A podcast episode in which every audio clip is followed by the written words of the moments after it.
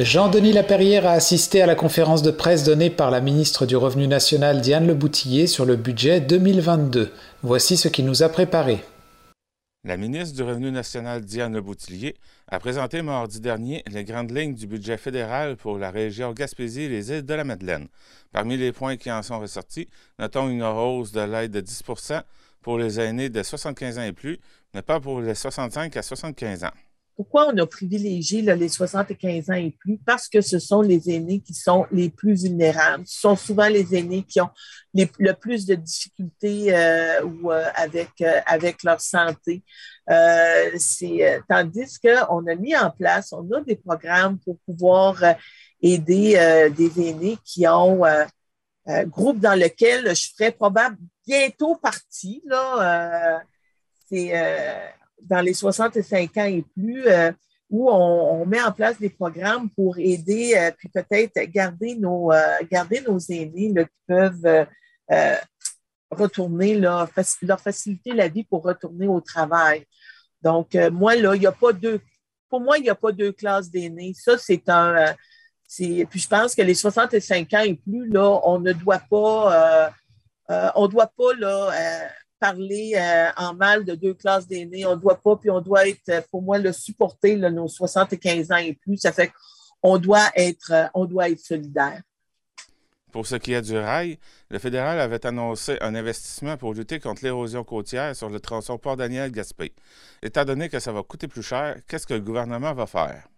Moi, là, c'est, on va attendre. Vous savez, au niveau des programmes d'infrastructure, c'est le gouvernement du Québec là, qui, qui, accepte les, puis qui fait l'étude des programmes d'infrastructure habituellement quand il va lider ce dossier-là. Puis quand il priorise certaines infrastructures, on, par la suite, fait ses demandes au gouvernement fédéral. Donc, euh, c'est du travail là, qui va se faire en concertation et euh, euh, en collaboration. La question de la pêche au crabe des neiges ou le début de la pêche en Gaspésie commence selon la réalité du Nouveau-Brunswick a été abordée. Est-ce que ça va changer? Moi, je peux vous dire que depuis encore là, depuis le mois de décembre, là, puis ça, ça fait partie de la discussion puis de l'information qui a été transmise au premier ministre.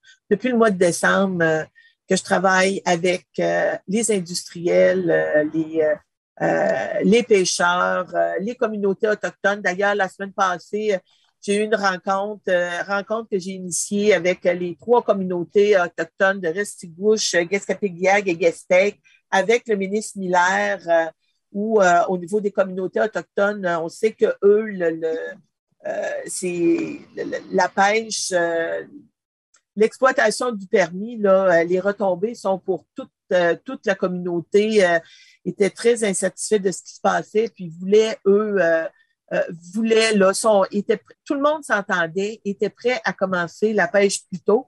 Puis dans les, les rencontres que j'ai eues, autant avec les industriels, les pêcheurs, les communautés autochtones, on s'était entendu au fait que euh, on allait, si la saison pouvait débuter plus tôt. Les trois premières semaines de, pêche, on n'allait prendre aucun bateau euh, qui venait là, du, euh, Nouveau-Brunswick. Comme j'avais parlé euh, aux, différentes parties, je leur disais, écoutez, si on était dans la situation inverse, on voudrait s'assurer, nous aussi, qu'on soit, qu'on soit protégé. Donc, comment faire en sorte là, de. Puis c'est exactement ce que j'ai dit au premier ministre. Je ne veux pas là, déshabiller Jean pour habiller Jacques. C'est comment faire en sorte pour protéger euh, euh, autant les gens du Nouveau-Brunswick que les, euh, les gens de la Gaspésie, qu'on puisse commencer la saison de pêche plus tôt. Puis je peux vous assurer que le travail va, pour moi, le, travail va se poursuivre. Qu'est-ce que le gouvernement compte faire avec les appâts pour le homard qui coûtent plus cher puisque la pêche au hareng et au macro a été annulée? On le voit que le prix, le prix du homard comme le prix du crabe, euh, c'est une question de marché. Euh, les prix, euh, les prix sont à la hausse. on le voit au niveau du produit. Puis on a un produit qui est exceptionnel. Donc, puis moi, je peux vous dire que c'est il n'y a pas, pas si longtemps, là, puis je recule peut-être cinq ans en arrière, je trouvais que c'était comme ça avait comme pas de bon sens, là, que ça coûtait, comme disait, ça coûtait moins cher manger du homard que manger un trio Big Mac, là. On avait, euh, on avait un problème quelque part. Mais euh, il y a du travail là, qui se fait actuellement là, avec euh, Pêche et Océan Canada là, pour voir justement avoir là, des appâts, des appâts qui soient de, de bonne qualité, mais qui soient peut-être plus accessibles au niveau des pêcheurs on le voit avec la rareté du produit aussi. Puis ça devient au niveau environnemental, euh, je dirais que ça devient difficile à expliquer là, qu'on utilise un produit qui est comestible pour pouvoir attraper un autre produit qui est comestible. Donc, il, y a du travail qui se fait là-dessus euh, avec, euh, avec MPO. C'était Jean-Denis Laparrière à Grande-Rivière.